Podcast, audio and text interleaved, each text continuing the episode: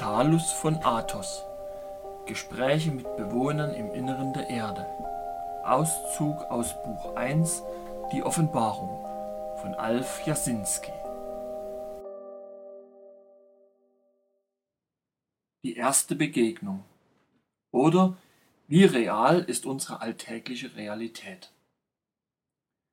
Gegen 5.15 Uhr am Morgen des 30. April 2003 riss mich das Klingeln meines Handys aus dem Schlaf. Obwohl ich es stets beim Zubettgehen ausschalte, musste es sich, aus bisher unerfindlichen Gründen, von selber aktiviert haben. Der Anruf kam von Frater Fritz aus dem Klinikum Augsburg und war dringlich. Frater Talus, Frater Peter ersucht dich dringlich, zu ihm ans Krankenbett zu kommen. Er liegt seit einer Stunde im Sterben. Er möchte dir noch einiges sagen, bevor er in die große Transition eingeht. Siedend heiß durchfuhr mich diese Nachricht. Halb betäubt kleidete ich mich schnell an, sagte meiner Gattin kurz Bescheid und fuhr mit dem Pkw ins Klinikum. Ich fürchtete mich, meinen alten Freund und geliebten Mentor zu verlieren, wollte nicht glauben, dass er mich nun allein zurücklassen würde. Enorm vieles musste er mir doch noch beibringen. Wie in Trance ging ich auf das Krankenzimmer zu und wollte nicht eintreten. Ein großgewachsener Mann trat aus dem Zimmer, fixierte mich kurz und sagte Talus, bitte, er wartet bereits auf dich. Frater Peter lag halb aufgerichtet im Krankenbett und lächelte mich blass an. Er winkte mich näher und murmelte Nun nimm es doch schon zur Kenntnis, dass ich weiß, wann ich abgehe. Und nun ist es eben soweit. Mit einer leichten Handbewegung, die ihm sichtlich schwer fiel, bedeutete er den anderen im Zimmer, sie sollen uns alleine lassen. Was ich dir jetzt noch sagen möchte, muss kein anderer hören, beziehungsweise ist in seiner Zusammenstellung nur für dich bestimmt. Sein Atem rasselte, aber er habe keine Schmerzen, beteuerte er, als ich mich darüber besorgt äußerte. Wir haben nicht mehr viel Zeit, und ich hoffe, Du teilst diese mit mir bis zu meinem physischen Ende. Es soll dir bewusst werden, dass Sterben ein natürlicher Vorgang ist. Ein Vorgang in eine andere Sphäre, der auch dir eines Tages beschieden sein wird, falls du es dir bis dahin nicht anders einprogrammiert hast. Mit kleinen Unterbrechungen, wobei er immer wieder kurz in eine Art somnambulen Zustand verfiel, den er mir als Einschwingung in die körperliche Abnabelung erklärte, teilte er mir Folgendes mit. Wir haben beschlossen, dich in Dinge einzuweihen, die dir anfänglich irreal und unmöglich erscheinen können. Es gehört jedoch zu deinem Leben, wie es bereits zu einigen deiner früheren Leben gehörte. Ohne es bewusst zu wissen, bist du ein findiger Mensch, der gewissen Geheimnissen schon in früheren Leben auf die Spur gekommen ist. In einem deiner früheren Existenzen warst du ein rebellischer Bischof, nicht besonders tüchtig in kirchlichen Belangen, dafür allerdings besonders tüchtig in Logenbelangen. Als du hinter ein Geheimnis um die Siebener Priesterschaft gekommen bist, wurde es für dich äußerst gefährlich. Deine Erkenntnis, dass sich hinter den Kulissen des Weltgeschehens eine sehr wirksame Kraft als die der obersten Regierung verbarg, hast du dies in die Öffentlichkeit gebracht. In den damaligen Medien von vor ungefähr 120 Jahren zeigte sich dies allerdings nicht einschlagend, so dass du dich mit einem Kardinal aus Florenz kurzgeschlossen hast. Dieser veranlasste, aus Sorge um die Kirche, dass du exkommuniziert und getötet wurdest. Das war nicht sein Werk, es war das Werk der Loge, woraus du deine Erkenntnisse gezogen hast.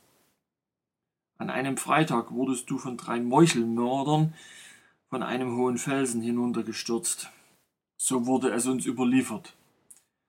Auch wurde uns überliefert, dass jeder einzelne Menschengeist seine individuelle Schwingungsfrequenz, Signatur besitzt, mittels der man eine Identifizierung in einer späteren Inkarnation vornehmen kann. Schon vor über 20 Jahren bist du lokalisiert worden. Per Zufall. Diese Lokalisation fand bei deiner Inhaftierung statt, als du damals für einige verwirrende Taten zu einer Haftstrafe verurteilt wurdest.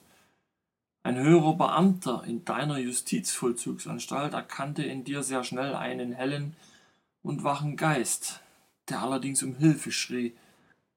Dieser Mann erzählte seinen Freunden, einer Gemeinschaft von Schwingungsforschern von dir, die ihn beauftragten, sich eingehender mit dir zu befassen. Nach drei Jahren Haft, wovon du zweimal ausgebrochen warst und dir selbst Urlaub genommen hast, wie du nach deiner Rückkehr in die Haftanstalt so treffend erklärtest, konnte dich dieser Mann definieren. Vielleicht erinnerst du dich noch an eine treffende Aussage dieses Mannes, als du von deinem 13-monatigen Urlaub freiwillig wieder in die Arrestierung zurückgekehrt bist.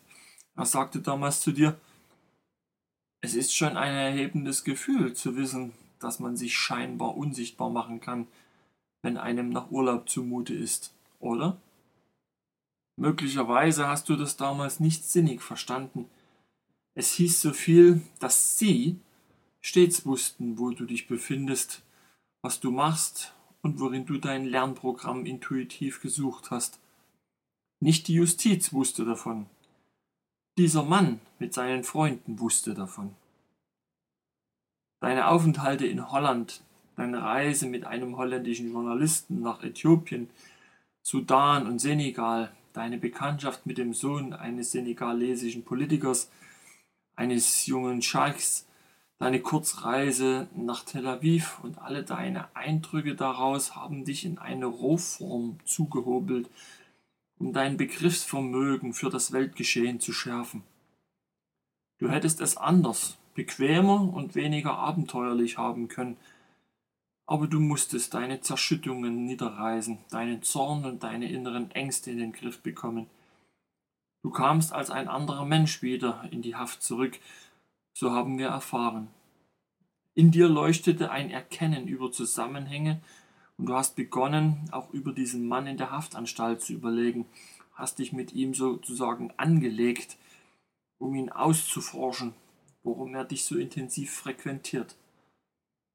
Dies war das Zeichen für den Mann, sich von dir zurückzuziehen, dich deinem Restaufenthalt in Haft zu überlassen. Aus dem Hintergrund jedoch ermöglichte er dir, jede Literatur zu bekommen, die du gewünscht hast, über den Anstaltsfahrer, so dass es nicht auffiel. Kurz vor deiner Entlassung bist du noch einmal auf besagten Mann gestoßen, da auch er dafür verantwortlich war, dass du vier Monate vor Haftende auf Bewährung entlassen wurdest. Was du aber nicht wolltest. Du sagtest, du möchtest deine Zeit bis zur letzten Minute ableisten, um weder Staat noch sonst wem etwas schuldig zu sein. Deine Weigerung wurde nicht akzeptiert und du am 6. Dezember 1988 auf Bewährung entlassen. Schon nach zwei Monaten hast du dich deiner Bewährungsauflagen entzogen, bist zuerst nach Spanien und anschließend nach Holland gegangen, wo du ein knappes Jahr gelebt hast. Dies war die Zeit deiner inneren Stärkung, wobei du viele Informationen über deine persönlichen Stärken und Schwächen gesammelt hast – und innerhalb dieser Zeit bist du Leuten begegnet, denen du demnächst wieder begegnen wirst. Diesmal bewusst und auch in ihrer individuellen Beschaffenheit. Es gibt zigtausende deiner Art, Frater Talus, aber jeder von euch ist ein bisschen anders. Ihr habt eins gemeinsam. Ihr werdet euch bewusst über kosmische Zusammenhänge und den irdischen Verhältnissen. Vater Peters Worte wurden immer leiser und er flüsterte noch kurz Freund, ich gehe jetzt meiner nächsten Inkarnation entgegen, die nicht mehr hier auf der Erde sein wird. Freue dich mit mir. Lege deine Furcht vor dem Sterbevorgang ab und begleite mich noch eine Stunde auch, wenn ich meinen Körper bereits verlassen habe. Achte auf alles und sei mein Führer aus dieser Welt in eine andere. Seine Gesichtszüge veränderten sich rasch.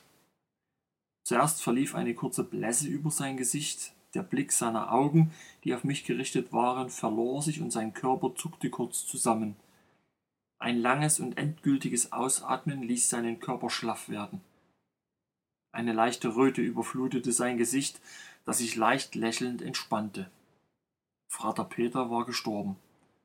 Und sein Körper ein deutlicher Beweis, dass dieser Akt ein vollkommen natürliches Geschehen in der natürlichen Welt sei. Eine Krankenschwester und ein Arzt stellten kurz darauf seinen Tod fest und wollten mich hinausbitten.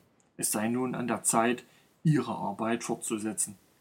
Ich erklärte Vater Peters Wunsch, noch eine Stunde bei ihm zu verweilen, worauf sie äußerst mürrisch eingingen.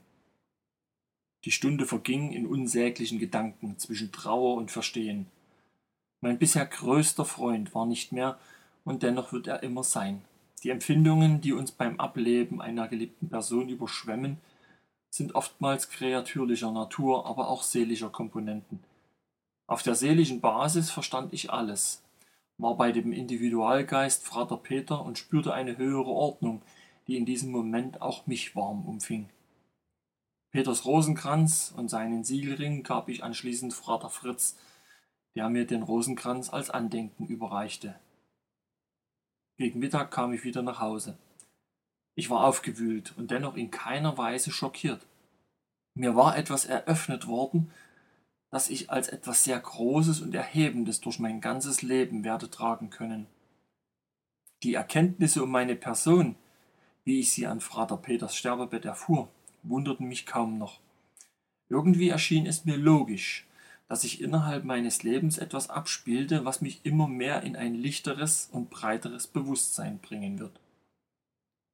Einige Tage später, bei dem gemeinschaftlichen Abschied von Vater Peter im Kreise seiner Freunde, trat der Mann auf mich zu, den ich aus Vater Peters Sterbezimmer kommen sah.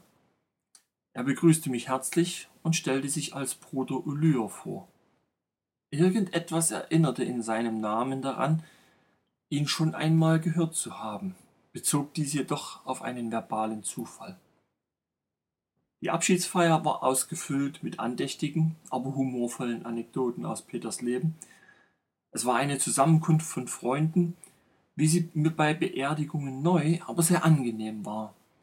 Vater Fritz nahm mich unter seine Fittiche, wie er sich ausdrückte, da er nun für eine gewisse Zeit mein Teilmentor sein würde. Als unterstützender Faktor, wenn du mal ins Schleudern geraten solltest, klopfte er mir freundschaftlich auf die Schulter. Wenn du möchtest, stelle ich dich einem Mann und einer Frau vor, die Vater Peter sehr lange kannten. Der eine ist jener, der sich Ulyr nennt, und die Frau heißt Mara. Sie können dir so einiges erzählen, was kosmische Wahrnehmung bedeutet und woraus diese sich zusammensetzt, stellte Fritz mich neugierig betrachtend in den Raum. Mir war danach zumute. Der Mann und die Frau hoben sich etwas von den anderen Anwesenden hervor. Mir kamen sie sehr ruhig und alles beobachtend vor. Auch ihr Aussehen hatte etwas Feineres, als man es vom Durchschnittsmenschen gewohnt ist. Beinahe etwas Vergeistigtes, dachte ich dabei. Und sie schienen mir irgendwie vertraut, besonders er. Doch ich kam nicht darauf. Wir unterhielten uns eine geraume Zeit, wobei ich feststellen konnte, wie sehr ihr Vokabular in einer schier glänzenden Sauberkeit vibrierte.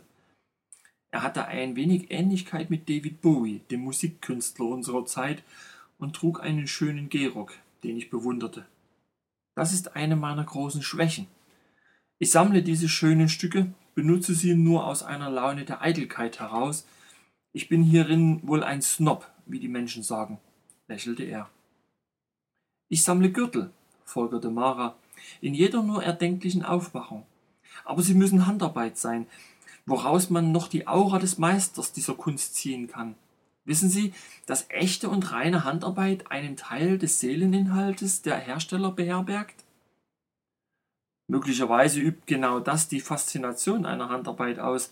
Man spürt förmlich die Gedanken des Handwerkers in seiner Arbeitskonzentration, entgegnete ich.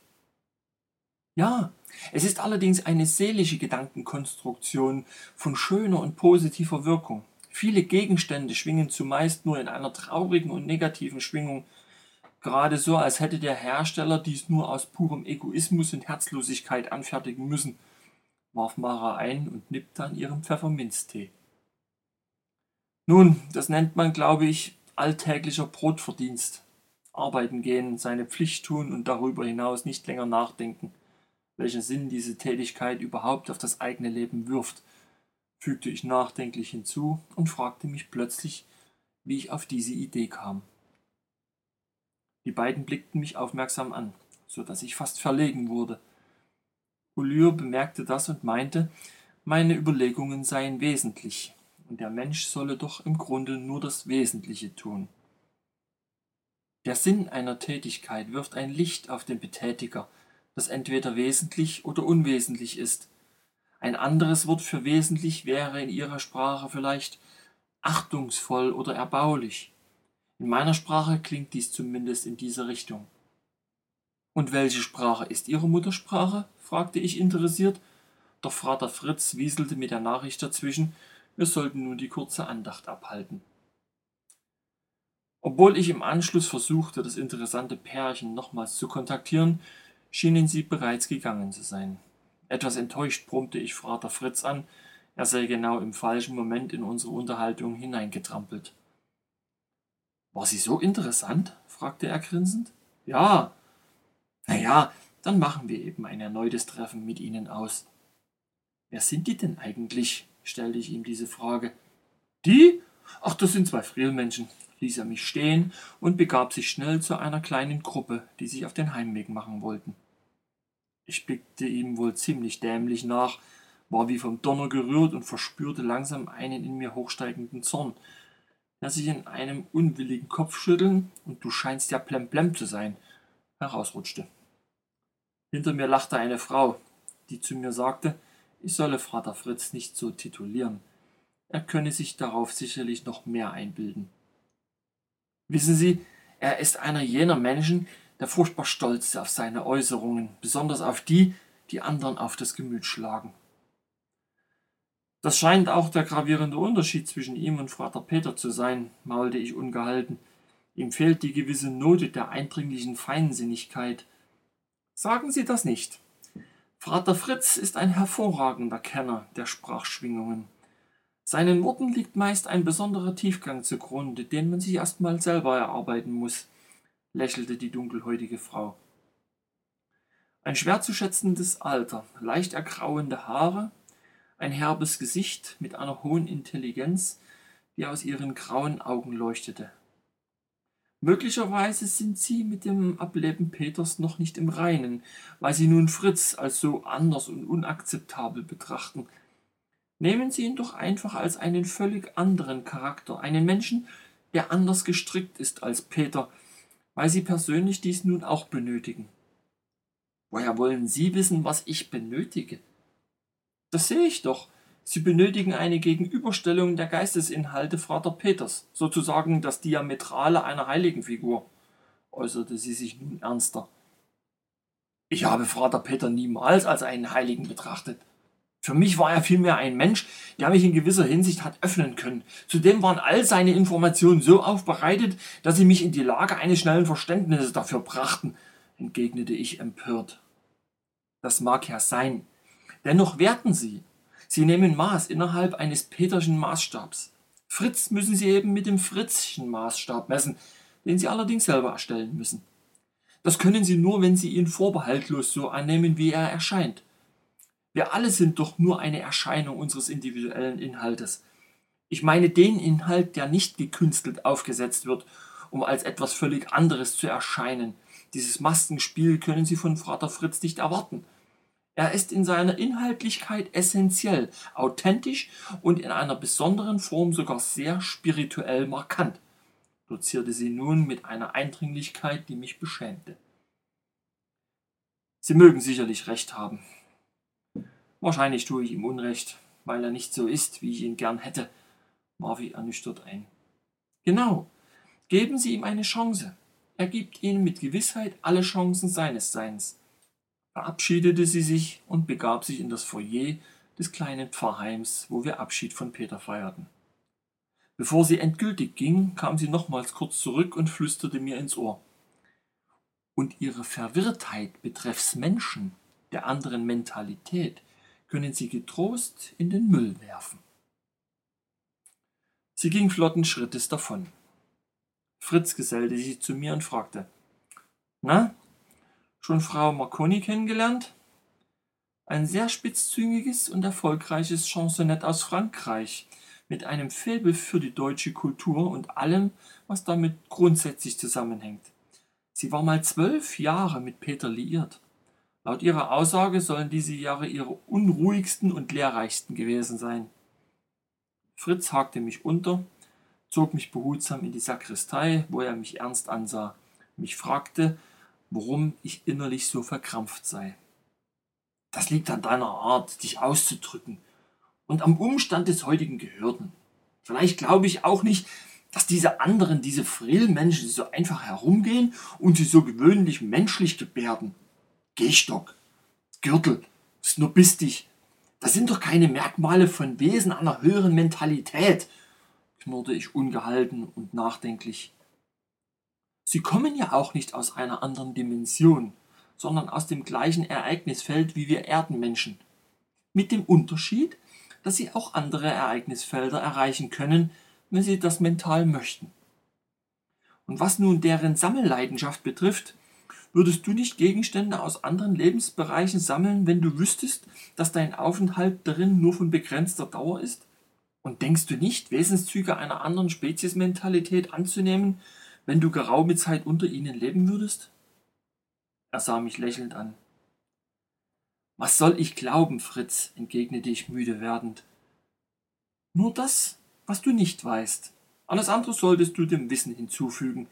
Aber im Ernst, nur weil viele von ihnen nicht aussehen wie in Mutantenfilmen, heißt das noch lange nicht, dass es sie nicht geben kann. Einige von ihnen sehen tatsächlich etwas ätherisch aus und sie behelfen sich mittels sprachlicher Mimikrie, um uns normalen Menschen nicht zu erschrecken und sich selbst vor unserer sprichwörtlichen Mordlust über Andersartigkeit zu schützen. Du wolltest herausfinden, was unsere Welt bestimmt, wie sie sich zusammenstellt und was im Hintergrund abläuft. Du willst wissen, warum sich unsere Welt so darstellt, wie sie sich darstellt. Dazu gehört aber auch eine Portion Mut, nicht gleich bei jeder x-beliebigen Annäherung sofort wieder in die gewohnte Art des zugedeckten Denkens zu verfallen. Entweder du möchtest wirklich wissen, was abläuft, oder du suchst nur nach Effekthascherei. Dazwischen liegt die sorglose menschliche Einfältigkeit. Fritz, deine Worte können ziemlich nerven, weißt du. Warf ich nun lachend ein. Aber ich denke, so wirst du eben sein.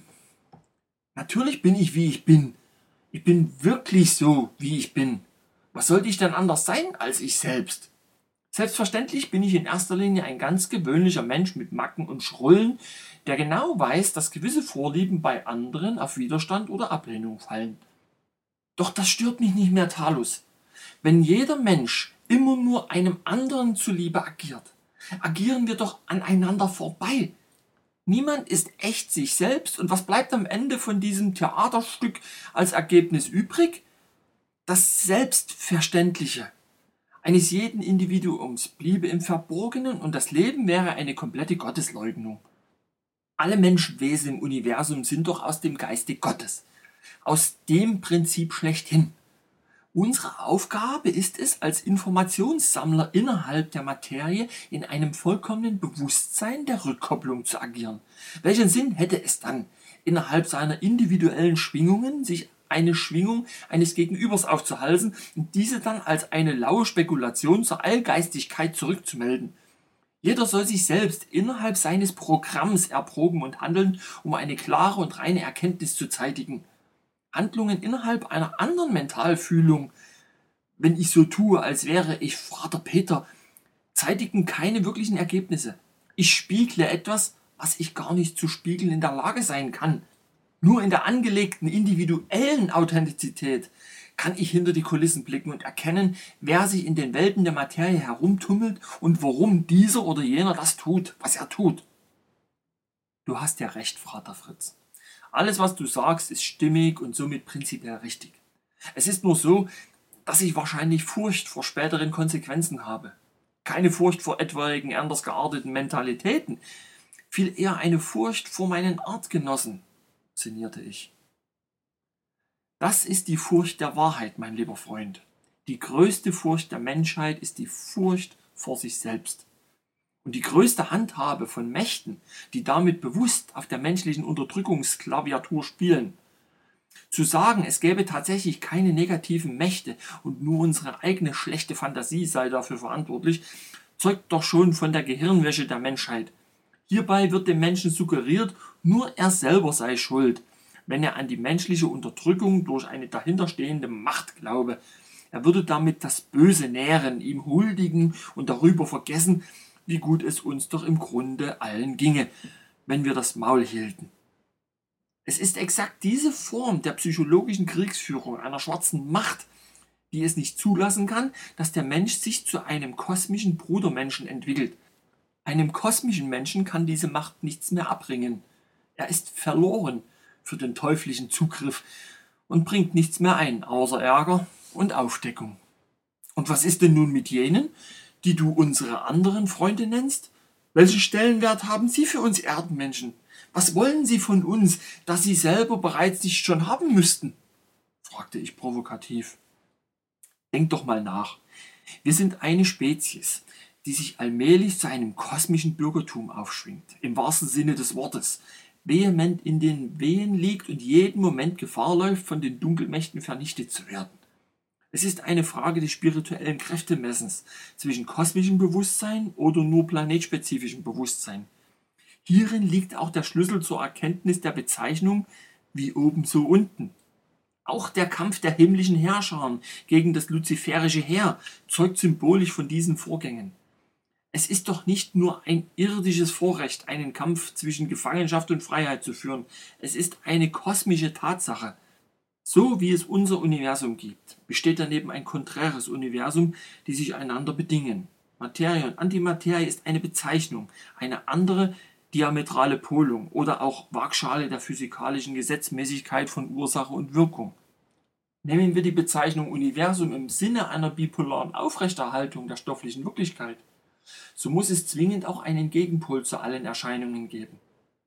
Unser Geist reicht nicht an die tatsächliche Definition dessen heran, aber wir können die Wirkungsweisen erkennen, die nun mal auch darauf hinweisen, dass sich ein Menschenwesen auch für das gegenseitige Schwingungsfeld entscheiden kann. Dies wirkt dann in dieser Schwingungsebene zerstörerisch, zersetzend und abartig. Abartigkeit heißt doch nichts anderes, als von einer anderen, für uns zerstörerischen Art betroffen zu sein. Es gibt Menschenwesen im Kosmos, die für uns so gefährlich sind wie purer Sprengstoff. Uns bewegt eine kosmische Strahlung, die diese Mächte gern auch für sich haben möchten, sich jedoch nicht physisch dafür eignen. Deshalb versuchen sie alles, dieses Phänomen zu ergründen. Hierbei setzen sie machtgierige Erdenmenschen als ihre Helfershelfer ein, um die Menschen so lange wie eben nur möglich in dieser Strahlung und Schwingung zu halten. Eine Höherschwingung in eine höhere Form der kosmischen Strahlung können sie nicht mehr unbeschadet erforschen, geschweige denn beeinflussen. Der mythologische Luzifer kommt nicht von ungefähr. Er ist das Synonym dieser fremden Mentalitätsmacht. Unsere wirklichen kosmischen Freunde jedoch stehen uns bei, nicht gänzlich in den Absturz des individuellen Negierens einer kosmischen Gesamtschöpfung zu verfallen. Das heißt aber doch auch, dass selbst sie kein Allheilmittel gegen diesen Störfaktor aus dem Gegenuniversum besitzen, warf ich ein. Doch, sie haben das Allheilmittel Intus. Das ist ihr höheres Schwingungsfeld, das sie sich, wie nun auch wir, bereits vor vielen Jahrtausenden und mehr erarbeiten mussten. Wiederum von schon bereits befreiten Spezies. Woraus sich das alles erschöpft hat, weiß niemand mehr zu eruieren. Aber in vielen Schriften heißt es eindeutig, Gott habe sowohl Luzifer als auch die Erzengel geschaffen, um eine materielle Wirklichkeit der Erkenntnis von positiv und negativ zu bedingen. Ob sich nun nur innerhalb energetischer Faktoren diese prinzipielle Unumkehrbarkeit oder auch innerhalb einer kreatürlichen Erscheinung aufweist, ist doch nur eine Frage des Verstehens. Eine Energetik ist stets begleitet mit ihrer inhaltlichen Matrix der materiellen Manifestation in der physikalischen Feldebene. Nichts, was jemals bewirkt wurde, ist leblos. Alles ist lebend, existent und in seiner Erscheinung ein absolut fester Bestandteil kosmischen Geschehens. Er mag sagen, wer will, das Luziferische sei nur eine Metapher. Auch eine Metapher hat ihren reellen, fassbaren und existenziellen Hintergrund. Wer das Licht annimmt, aber den Schatten dahinter ablehnt, wird vor lauter Helligkeit darin verbrennen. Das heißt, wo Licht ist, also Energie, bedingt sich daraus auch Schatten, also Materie. Noch so kluge Assoziationen von geistreichen Menschen können nichts an der Tatsache ändern, dass unsere Welt sowohl im Griff des Christusprinzips als auch des Luziferprinzips ist. Das war und ist die erste Bedingung Adams. Die zweite Bedingung ist der göttliche Adam, der das Luziferprinzip sowohl in energetischer als auch physischer Körperlichkeit überwunden hat. Dahin sollen wir Menschen uns entwickeln. Und dahin haben sich unsere anderen annähernd entwickelt.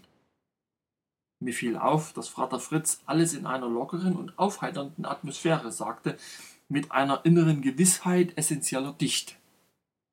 Wenn wir also unser Weltgeschehen betrachten, worin wir heute agieren und reagieren, so können wir darin das Kriegsgeschehen der beiden Prinzipien sehen, folgerte ich.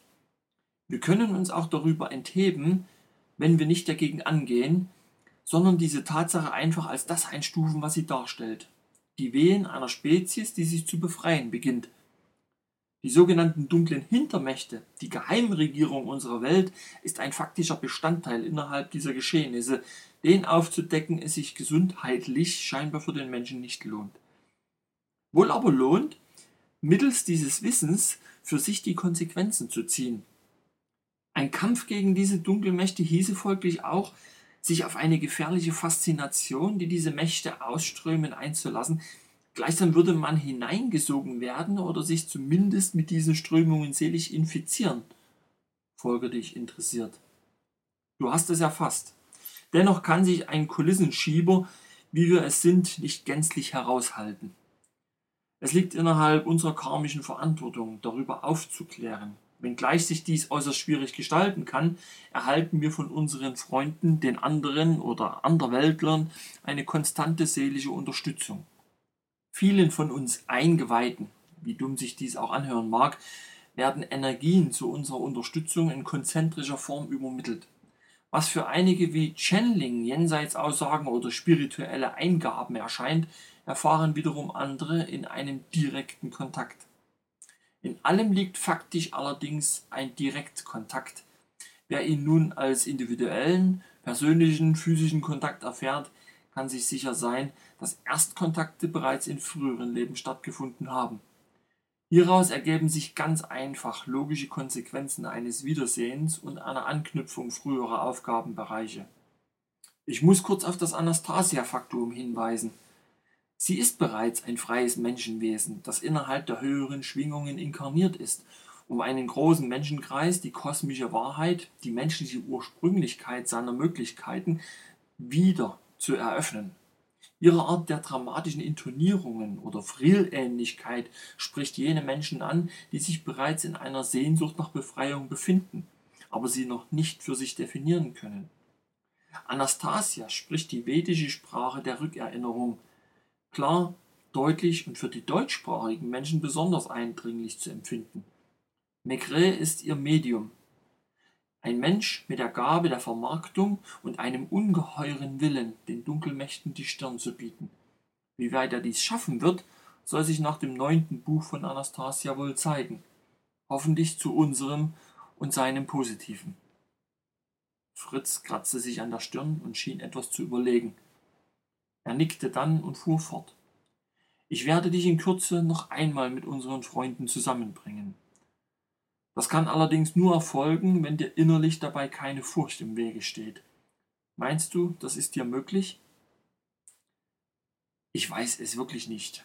Es klingt alles so fremd und dennoch vertraut für mich, dass ich mich frage, was mit mir geschieht, wenn ich mich auf sowas tatsächlich einlasse.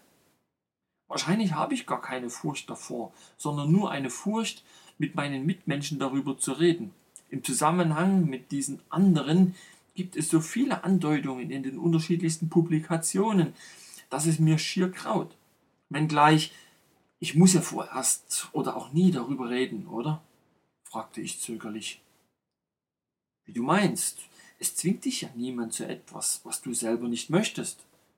Und wenn es nur für dich persönlich eine Art der Bewusstseinserweiterung ist, so ist dem schon reichlich Genüge getan. Also ich frage mal nach und ruf dich an. Du kannst mich auch besuchen, wenn dir danach ist. Oder wir können einfach nur mal miteinander grillen, gut essen und es uns einfach gut gehen lassen, entgegnete er, als handelt es sich nur um belanglose Dinge. Auf der Fahrt nach Hause machte ich unterwegs eine Rast an einem Wanderparkplatz und versuchte einen klaren Kopf zu bekommen. Das Gehen in freier Natur, alleine mit mir und meinen Gedanken, schien mir im Moment das Einzige zu sein, wozu ich noch fähig war. Ich dachte an meine Frau, Kinder und Enkelkinder, an meine paar Freunde, die mich sowieso schon als einen seltsamen Spirituellen betrachteten, und ich hatte das plötzliche Gefühl, mein Freundeskreis würde bald nur noch ganz winzig sein. Abgesehen von meinen Informationsfreunden und zwei Ordensleuten von Athos blieben mir keine Ansprechpartner mehr. Natürlich, meine Frau, sie und ich sind zu einer Art Symbiose miteinander eingegangen, ohne dass sie jemals geplant oder vorauszusehen gewesen wäre. Es hat sich einfach so ergeben. Wobei ich in diesem Moment daran dachte, ob die Bezeichnung einfach überhaupt zutreffen kann. Haben wir uns ineinander ergeben oder haben wir uns einander und dann in ein großes Mysterium ergeben? Oder ist alles viel einfacher? Ein aus einem Busch herausfliegender Fasan hatte mich erschreckt.